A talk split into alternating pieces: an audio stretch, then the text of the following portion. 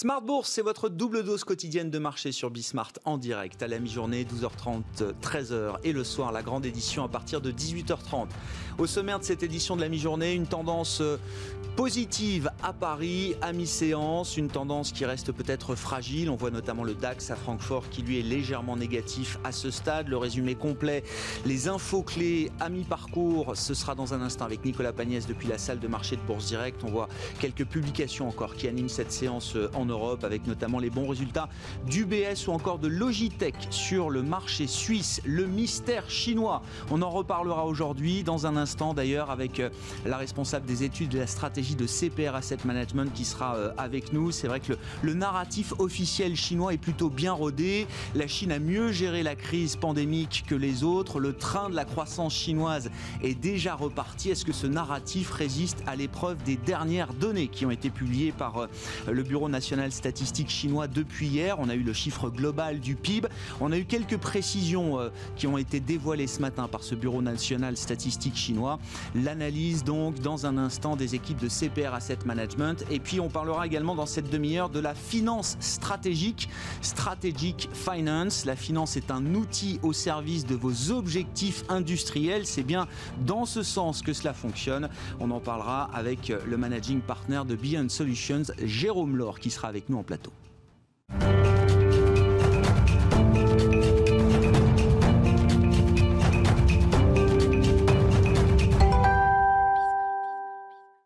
Infos clés sur les marchés à mi-séance, c'est avec Nicolas Pagnès depuis la salle de marché de Bourse Direct. Tendance à la hausse à la mi-journée à la Bourse de Paris. Les investisseurs semblent revenir sur des positions acheteuses suite à la confusion d'hier soir, à la suite de la panne de 3 heures sur les marchés Euronext hier matin. La clôture du marché parisien a elle aussi connu quelques déconvenues. Les échanges ont été maintenus jusqu'à près d'une heure après la clôture pour des raisons pour l'heure inconnues, mais vraisemblablement en lien avec le problème technique précédent. Euronext a donc pris la décision hier soir d'annuler toutes les transactions après 17h30 sur toutes les classes d'actifs en dehors des matières matières premières. Euronext qui s'est également assuré de purger tous les carnets d'ordre avant l'ouverture ce matin et qui a déclaré retenir, comme cours de clôture hier soir 4 942,62 points, soit une hausse de 0,14% et donc de ne pas prendre en compte la chute de l'indice dans les échanges qui ont suivi où le CAC 40 finissait vers 18h20 euh, à 4 929 points même s'il est encore possible de trouver ce niveau de clôture sur plusieurs sites spécialisés aujourd'hui. Les investisseurs sont donc optimistes aujourd'hui sur la place de la marché parisienne grâce notamment aux publications rassurantes depuis le début de la matinée. La banque suisse UBS a tout d'abord fait état d'un bond de 99% de son bénéfice au troisième trimestre grâce notamment à ses activités de trading mais aussi grâce à une hausse de ses bénéfices dans la gestion de fortune. Le bénéfice net de la banque s'établit donc à 2,1 milliards de dollars. Résultats très bien accueillis par les investisseurs qui portent les valeurs bancaires sur le marché parisien qui sont toutes dans le vert ce matin. Rémi Cointreau publie de son côté un chiffre d'affaires en repli de 4% au deuxième trimestre de son exercice décalé. Une bonne nouvelle pour le groupe au vu du repli de 33% de son chiffre d'affaires au premier trimestre. Rémi Cointreau en profite d'ailleurs pour relever sa prévision de résultats opérationnels courants pour l'ensemble de son exercice. Il passe ainsi d'une prévision de repli entre 35 et 40% à une prévision de repli entre 25 et 30 Logitech, le spécialiste suisse du matériel informatique, revoit lui aussi ses prévisions à la hausse pour l'ensemble de son exercice, après avoir vu son chiffre d'affaires trimestriel bondir de 75% par rapport à l'année dernière. L'entreprise a notamment bénéficié du recours massif au télétravail et aux jeux vidéo durant la période de confinement. Des publications encourageantes donc à la mi-journée sur le marché parisien, en attendant celle de Vinci ou Vivendi attendue après la clôture ce soir. En matière de contexte, les inquiétudes sont évidemment toujours présente sur le front de la Covid-19 alors que de nouvelles contaminations, euh, le nombre de nouvelles contaminations augmente et se rapproche des 40 millions de personnes dans le monde. Les investisseurs attendent notamment de savoir si, si les derniers tests évoqués par le laboratoire Pfizer vont bien déclencher la demande d'autorisation en novembre auprès de la FDA, comme l'a laissé entendre le laboratoire il y a quelques jours. En matière de relance budgétaire aux États-Unis, les négociations continuent. Nancy Pelosi, la présidente démocrate de la Chambre des représentants, et Steve Nuckin, le secrétaire d'État au Trésor, se sont à nouveau entretenus hier pour tenter d'aplanir leurs différences de point de vue. Nancy Pelosi qui continue à espérer de son côté que d'ici ce soir, la date butoir qu'elle a elle-même fixée pour trouver un accord, les deux camps auront une meilleure visibilité sur la possibilité ou non de voter euh, le plan de relance avant les prochaines élections présidentielles. On regarde ce qui se passe du côté de l'euro-dollar qui repasse au-dessus des 1,18 dollars pour 1 euro à la mi-journée. L'once d'or reste de son côté au-dessus des 1900 dollars tandis que le baril de Brent se négocie à la mi-journée au-dessus des 42 dollars 50. Nicolas Pagnès avec nous en fil rouge depuis la salle de marché de Bourse Direct tout au long de la journée sur Bismart et dans les éditions Smart Bourse évidemment à 12h30 et le soir à 18h30.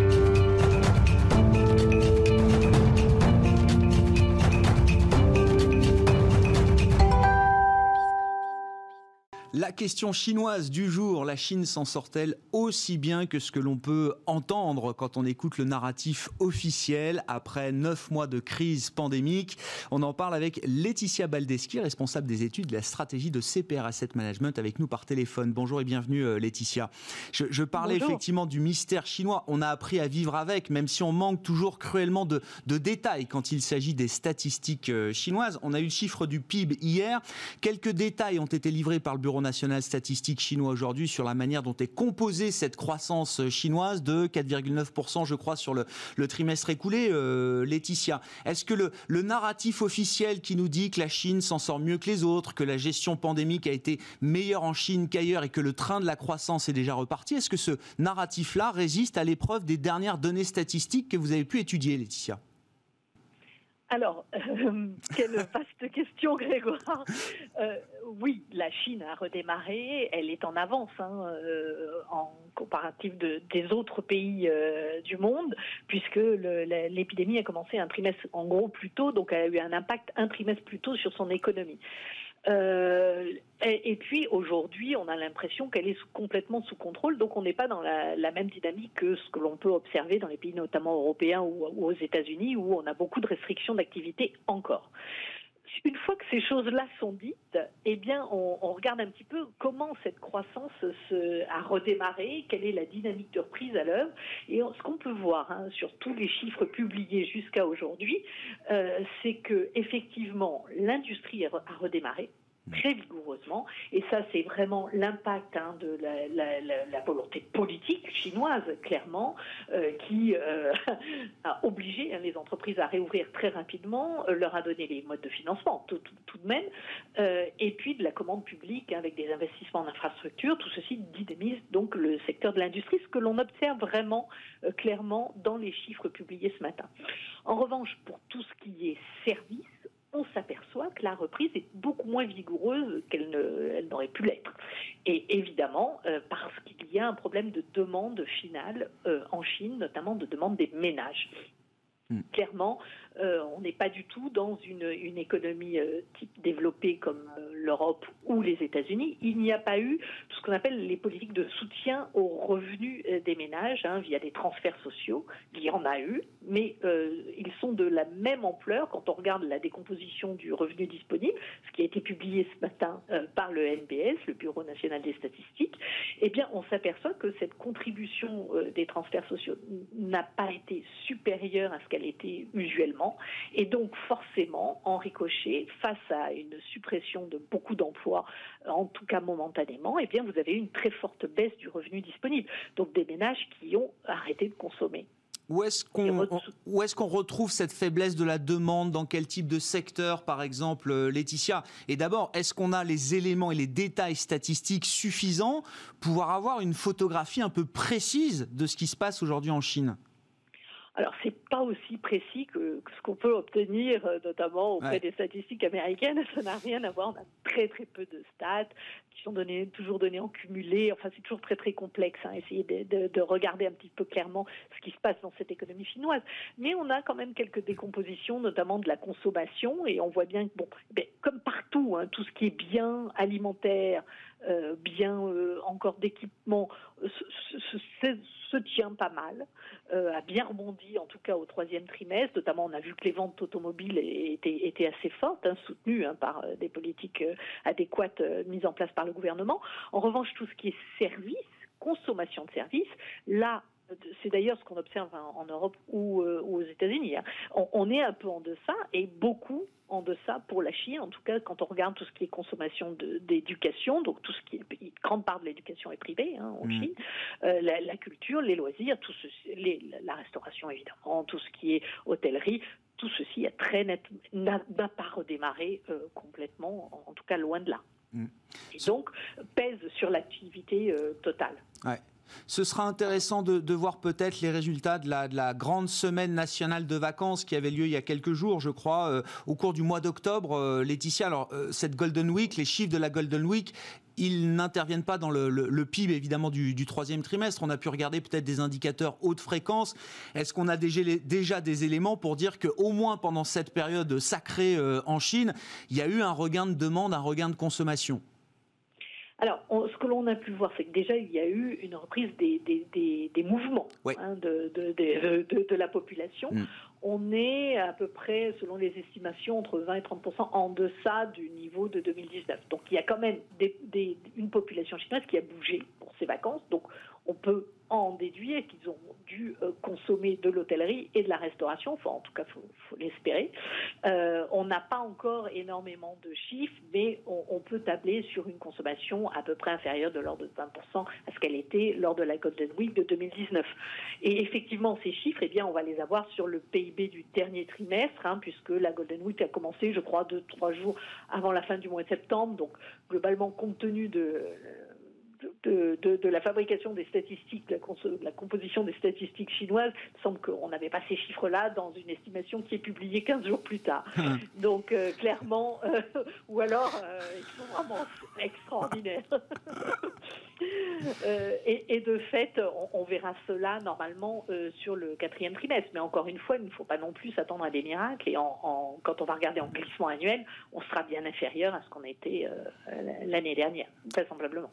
Comment est-ce que vous expliquez que, la Chine, euh, euh, que Pékin, euh, j'entends, soutienne aussi peu la demande finale et le revenu des ménages aujourd'hui? Est-ce que c'est parce que le, système social fait que c'est compliqué? À mettre en place très rapidement On peut imaginer quand même que Pékin, le gouvernement, peut disposer d'outils et de moyens s'il y a une vraie volonté de soutenir le, revenu et la demande finale, le revenu des ménages et la demande finale. Est-ce que ça fait partie d'une stratégie? Comment est-ce qu'on peut l'expliquer, Laetitia?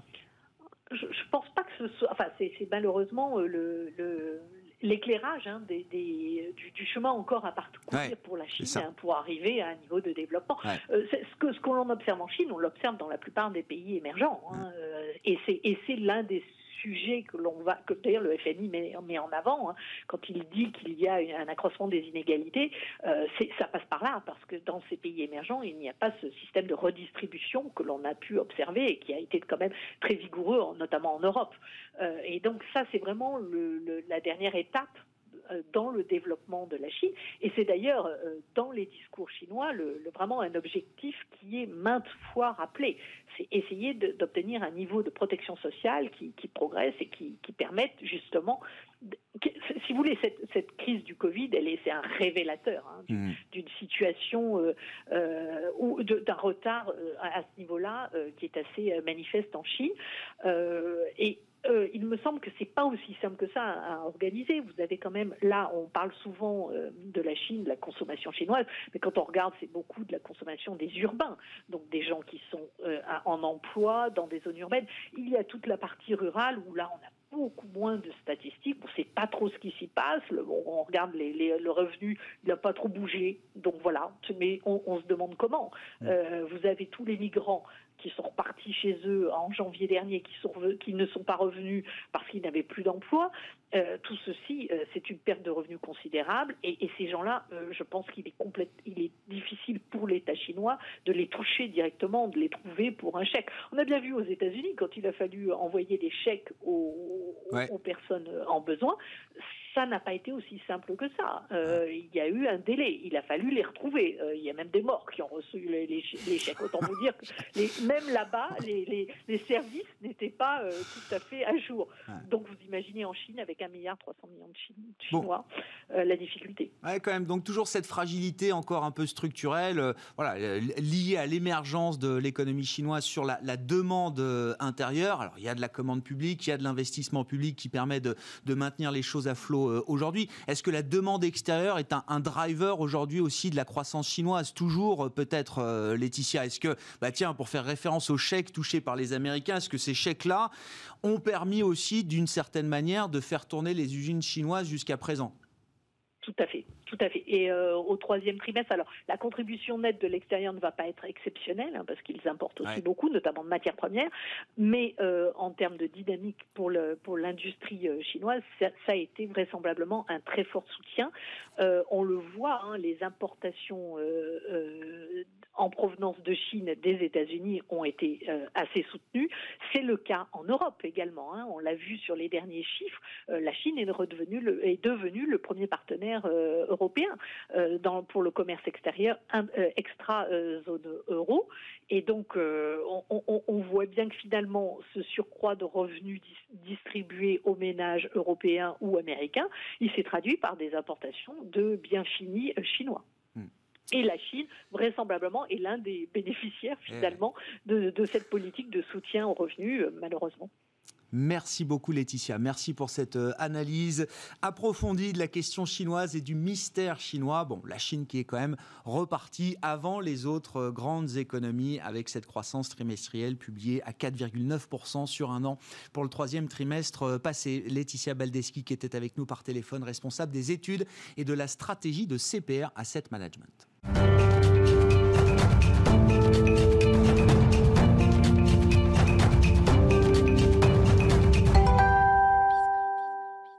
Et on parle stratégie à présent dans Smart Bourse, dans cette édition de la mi-journée avec Jérôme Laure, qui est à mes côtés en plateau, managing partner de Beyond Solutions. Bonjour et bienvenue Jérôme. Bonjour Grégoire. On parle même plus précisément de strategic finance dans le monde anglo-saxon, la finance stratégique. Je ne sais pas s'il y a une traduction euh, française qui pourrait être à peu près celle-là. Il faut définir peut-être ce qu'est la strategic finance. Euh, euh, Jérôme, je disais en introduction, la finance est un outil au service de vos objectifs industriels. Absolument. Donc, si on cherche à définir le strategic finance, en fait, ça consiste à quoi? Ça consiste à définir et à mettre en œuvre la stratégie financière qui va permettre de réaliser, d'accomplir en fait les ambitions, la stratégie définie par l'entreprise et ses dirigeants. Ça paraît tellement évident dit comme ça et, intuitif presque, mhm. Jérôme, que je me dis que si on a besoin de l'énoncer, si ça devient une activité à part entière, ça veut dire que ça n'est pas forcément en pratique évident pour tout le monde, ou en tout cas, c'est pas toujours ce qu'on constate en pratique de la manière dont les corporates, les émetteurs, les entreprises mhm. utilisent la finance comme, euh, comme un levier pour atteindre leurs objectifs. Non, absolument. En fait, si vous interrogez les dirigeants, que ce soit sur des grandes entreprises cotées ou que ce soit sur des entreprises de taille moyenne, et que vous leur demandez à quoi vous consacrez votre temps, quels sont les critères de pilotage stratégique que vous utilisez, à plus de 60% du temps, ils vont vous dire que c'est le pilotage des ressources humaines. Et pourquoi? Bah, Parce qu'il faut s'assurer que les équipes délivrent le plan que vous avez défini. Hmm. Donc ça, c'est sur l'écosystème interne. Ensuite, ils vont passer du temps avec leurs clients, avec leurs fournisseurs.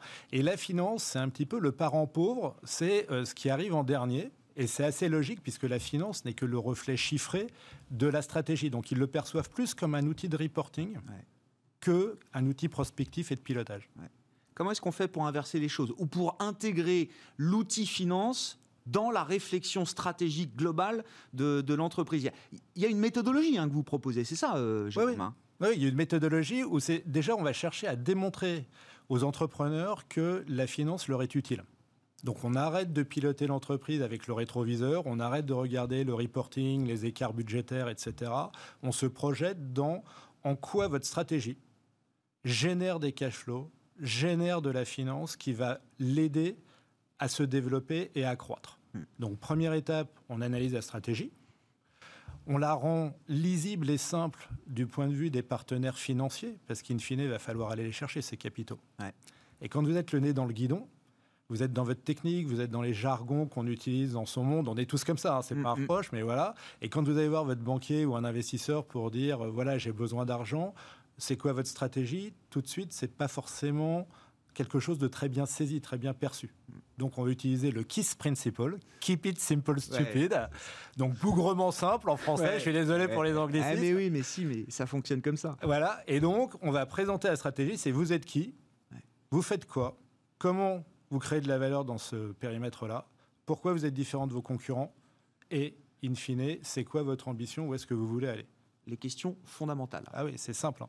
On prétend pas faire euh, des prix Nobel de finance avec ça, on prétend juste être très pragmatique et aider les dirigeants à traduire leur stratégie dans un langage audible et perceptible par leurs partenaires financiers. Une fois qu'on a fait ça, on va regarder le plan d'affaires. C'est l'étape d'après. Le plan d'affaires, c'est comment on exécute la stratégie. Et là, à nouveau, être très clair, très précis, très didactique vis-à-vis des tiers sur comment s'articule, quelle est la machine qui permet d'exécuter la stratégie. Donc à partir de là, normalement, tout est clair. Quand vous allez voir un partenaire financier, vous lui dites voilà ce que je fais, voilà comment je le fais. Si c'est précis, il se projette et il va vous demander c'est quoi les chiffres? Donc la troisième étape, c'est de Ouais. voir comment la stratégie et le BP se traduisent dans les états financiers. Où est-ce qu'on crée la valeur? Quelle est la génération de cash flow? Et qu'est-ce qui va manquer éventuellement dans les cash flows disponibles une fois qu'on a tout payé pour financer cette croissance, financer cette stratégie et donc les capitaux aller chercher sur les marchés. Et c'est là qu'on va rentrer dans l'exécution et dans le rapport avec les investisseurs. Ouais. On est dans un environnement où, alors, j'ai- j'ai- l'argent est, est tellement peu cher aujourd'hui sur, euh, sur les marchés pour les entreprises qui ont accès au marché de capitaux, hein, ce qui est déjà quand même une distinction par rapport à celles qui n'ont pas accès au marché de, de capitaux. Les investisseurs sont à- à- tellement à la recherche de, de rendement qu'on se demande même si la, la- la stratégie financière ne devient pas un, espèce d'alpha et d'oméga d'une certaine manière pour euh, les entreprises, pour euh, les marchés. C'est-à-dire qu'il faut faire des opérations. Est-ce qu'il y a un peu cette idée-là aujourd'hui dans le marché de se dire euh, l'argent est pas cher, il faut absolument lever de la dette, émettre des actions, il faut en profiter? Est-ce que c'est forcément, comment dire est-ce que c'est forcément euh, une erreur stratégique ou est-ce que ça peut être justement un, un moment opportun de profiter de ces occasions, de ces fenêtres de tir, comme on dit, comme on dit qui permettent justement peut-être d'accumuler ben, des, des leviers financiers pour demain? Tout à fait. Euh, Je pense que là, il faut distinguer peut-être entre les, les sociétés euh, cotées, les grands groupes cotés Ouais. et les autres. Pour les grands groupes cotés, enfin, même si la situation sanitaire s'impose à tous, donc la crise, vous avez vu les résultats des entreprises du CAC 40 ce matin, euh, au premier euh, semestre, c'était quand même un désastre. Donc, il est évident qu'ayant moins de rentrées d'argent, il y a moins de ressources. Donc, si les marchés sont là, si les investisseurs sont présents, que ce soit en dette ou en fonds propres, pour accompagner les entreprises, pour leur donner les moyens de rester à flot pendant cette période et de poursuivre et de mettre en œuvre une stratégie Ouais. redimensionnée, il faut absolument aller chercher Vous dites profitez-en. Ah bah oui, bien sûr. Ouais. Que ce soit sur les marchés publics, que ce soit avec le PGE, que ce soit avec les prêts rebonds, peu importe. Il y a une liquidité qui est là, qui est mise à disposition, prenez-la. Mais ensuite, il ne faut pas se laisser aveugler par l'argent. D'accord? Il faut se dire, je prends l'argent, ce qui me permet de respirer. Qu'est-ce qui s'est passé sur la période du confinement? On a fermé les robinets de l'économie. Pour une entreprise, ça veut dire plus de recettes, donc un peu compliqué de continuer à courir. Ouais. Donc là, vous reprenez de l'oxygène, vous repartez sur la piste de course. Et après, il faut se poser tout de suite la question de super, mais il se passe quoi dans six mois Il se passe quoi dans un an? Quand est-ce que je retrouve un rythme stable que je considère comme pérenne? Et à ce moment-là, il va falloir que je le rembourse, mon PGE, Mm. ou ma dette. Et à ce moment-là, est-ce que j'aurai les moyens? Est-ce que j'ai besoin de mettre des fonds propres? Est-ce que j'ai besoin de mettre des quasi-fonds propres Je vais voir quel type d'investisseur. C'est toutes ces questions-là auxquelles il faut répondre dès à présent. Oui, c'est- Oui, c'est ça. Les questions, c'est dès aujourd'hui qu'il Ouais. faut se les poser, euh, effectivement, même si le gouvernement, la sphère publique donne un peu de visibilité sur ces programmes d'accompagnement euh, financier. C'est dès aujourd'hui qu'il faut avoir une stratégie pour le coup d'après. C'est ça, euh, Jérôme? Absolument, Grégoire. Ouais. Les pouvoirs publics euh, ont fait un travail relativement exceptionnel, notamment avec le PGE, pour apporter cet oxygène que les entreprises n'avaient plus. Mais les pouvoirs publics vont pas pouvoir être là tout le temps. Il y a un moment, il faut que ça repasse et que ça rebascule dans la sphère privée. Bien sûr. Donc, une fois qu'on se retrouve dans la sphère privée, dans le financement privé, la question c'est on va voir les investisseurs pour leur demander quoi? On a un mur de dette ou on n'en a pas, mais en tout état de cause, il faut bien qu'il y ait, vous utilisiez le narratif tout à l'heure euh, sur la Chine, il faut bien que vous ayez un narratif stratégique à raconter. Et c'est ce narratif qu'il faut construire aujourd'hui, avec toutes les difficultés, et, je les comprends, hein, qu'ont les entreprises à se projeter, mais il faut absolument le faire pour se dire, voilà, je fais des scénarios, voilà, grosso modo, je risque d'atterrir. Bah, rembourser le PGE dans un an, c'est pas gagné. Est-ce que je peux aller voir ma banque pour l'étaler? Est-ce que je vais voir un autre bailleur de fonds qu'une banque? Est-ce que j'ai besoin de lever de l'argent auprès de mes actionnaires ou de mm. faire rentrer un nouvel actionnaire? C'est toutes ces questions qui sont très pratiques qu'il faut adresser maintenant, parce que si vous y allez plus tard, ça risque d'être trop tard. Et là, les gens vont vous dire, mais en fait, vous n'avez pas, vous pas fait l'exercice avant, et donc euh, on ne va pas vous prêter maintenant. Vous êtes au bord du gouffre. Quoi. Pour conclure, euh, Jérôme, on va arriver au bout de l'entretien, mais est-ce que globalement, est-ce que cette crise va avoir des effets durables sur les stratégies financières des, entreprises? Est-ce que les comportements des trésoriers d'entreprise, de ceux qui sont justement décideurs des, stratégies financières d'entreprise, hein, au plus haut niveau, jusqu'au COMEX ou dans les conseils d'administration, est-ce que les, stratégies vont être durablement euh, impactées, que ce soit en termes de, de réserve, de liquidité, que ce soit en termes de retour aux actionnaires Est-ce qu'il y aura un avant, un après? Nous, on en est convaincus. On pense que, bien sûr, les liquidités sont abondantes. Elles ont été toujours prises un petit peu comme acquises. Et la crise montre qu'il peut y avoir des changements énormes dans le monde d'aujourd'hui qui, qui vous font pivoter complètement votre environnement. Et donc, mécaniquement, il va falloir scénariser ces scénarios. Il va falloir que la finance d'entreprise se les approprie, les communique avec le COMEX de façon à ce que le dirigeant et les actionnaires soit toujours en mesure d'apprécier quelle est la direction financière qui va être prise et comment cette croissance, cette stratégie communiquée souvent en premier, est bien soutenue par une stratégie financière qui est parfaitement en adéquation et alignée. Ça veut dire qu'il faudra justifier ce qu'on fait peut-être beaucoup plus que ce qu'on a fait jusqu'à présent en termes de stratégie euh, financière. Euh, Jérôme, vous le disiez, il faut avoir un narratif clair auprès des investisseurs. Quand on voudra faire du retour aux actionnaires, il faudra l'expliquer à l'ensemble des parties, des parties prenantes. Ça va modifier beaucoup de choses peut-être. Hein. Ça va modifier pas mal de choses. Donc sur le non-côté, ça modifie déjà énormément parce que les entrepreneurs n'ont pas l'habitude de tenir ce discours au marché. D'accord? Donc ils sont toujours confrontés à ce besoin d'expliquer ce qu'ils font aux banques et ils ne le font pas toujours de la façon optimale, ou en tout cas avec les éléments de langage des banques. Pour les sociétés cotées, c'est un peu différent, c'est qu'il y a un peu deux, deux temps en bourse.